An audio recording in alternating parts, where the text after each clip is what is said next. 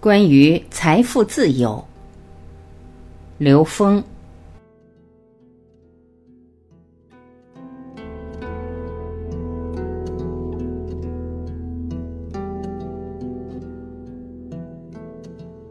有人问刘峰老师：“我被债务困扰了很多年，也曾经很努力，后来我发现努力没有用，我就开始往内寻求。”疫情期间，我也没有收入，朋友要我还钱，我不喜欢投影出这样的像，我该如何进入投影源，实现财富自由呢？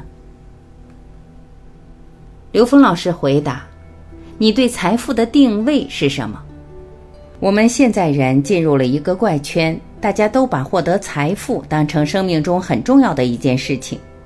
当你拥有了财富，又想驾驭财富的时候，会带来很多的副作用。”尤其是当你还不够通透的时候，财富是你的智慧在现实中验证本自具足，一个极其平常的显化而已。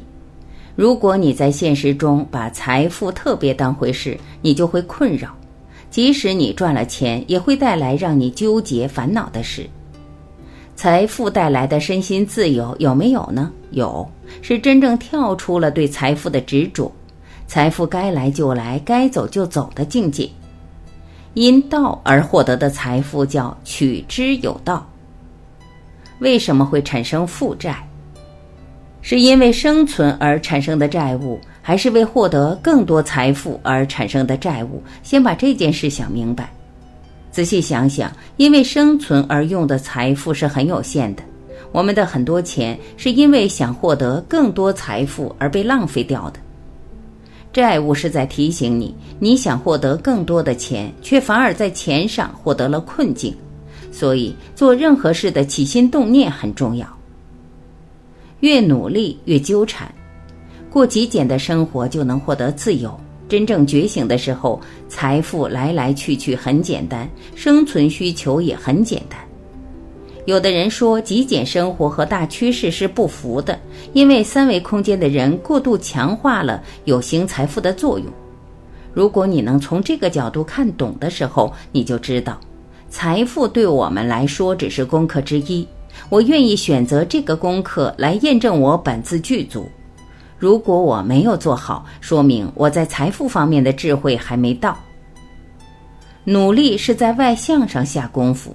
你越努力越纠缠，陷得越深，因为你的智慧被困在游戏规则里了。你把这个规则看成你生命的重点了。你每天一睁眼就在想：我怎么多赚点钱？我怎么多还点债？这就把自己陷到谷底了。你不醒来的时候，永远不会自由。虽然生命的意义不在这一件事上。但现在面对着欠债的问题，就要把这件事当做一个功课去解。财富自由挑战的是你的智慧，不是你的努力。你会看到很多债务和自己有什么关联，对自己的生命有什么启发。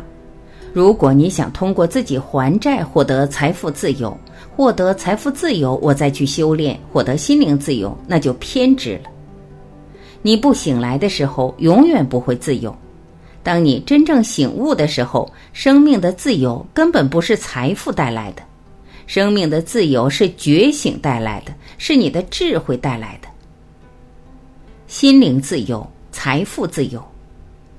有智慧的人，即便困在监狱里，也能得到天赋的释放。之前看到过一个例子，一个二十五岁的年轻人被关在监狱里，几十年在监狱里写了大量的著作。因为他在那个状态，思想特别的解放，他把对人类的未来、共同的智慧、高维的连接，他悟得非常通透，影响了很多人。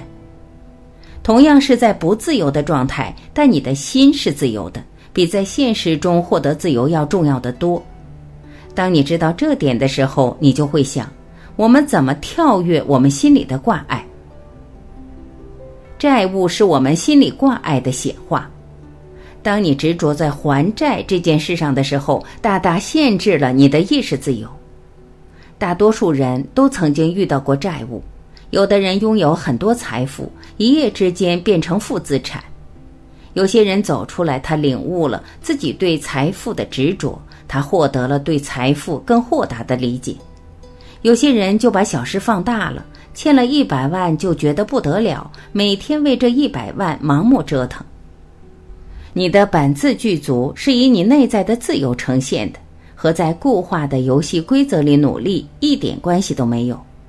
财富变成你生命主旋律的时候，你的生命格局就被限制了。你还没读懂，它是来提升你智慧的，让你获得解脱的，仅此而已。当下我们面对的是生死，不是债务。从生命的本质出发，从上往下看懂财富这件事。你越是把它当回事，越是投影出财富不饶你、天天逼你的这种状态。当你的智慧升起来的时候，自然会把它当成一个题目来看。你会读懂时空能量的趋势。现在的金融财富游戏，在未来很快就会崩盘。当它崩盘的时候，你欠的债化成什么状态，你都不知道。我们当下面对的最重要的事是生死，根本不是债务。为什么有些债务能把人逼死？因为自己选择了一种狭隘的生命状态，所以必须要超越它，在更大的生命格局里面看。人陷入财富、情感、疾病的纠缠里，都是人生的功课。读懂了以后，你就去做功课就行了。题目难一点，你用一辈子做好也行。你也可以给自己设定一个时间，我在多少时间内去精进、去化解这个难题，是化解，不是解决。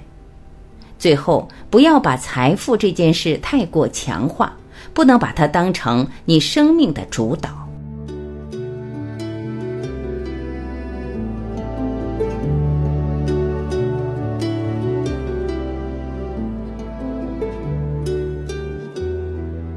感谢聆听。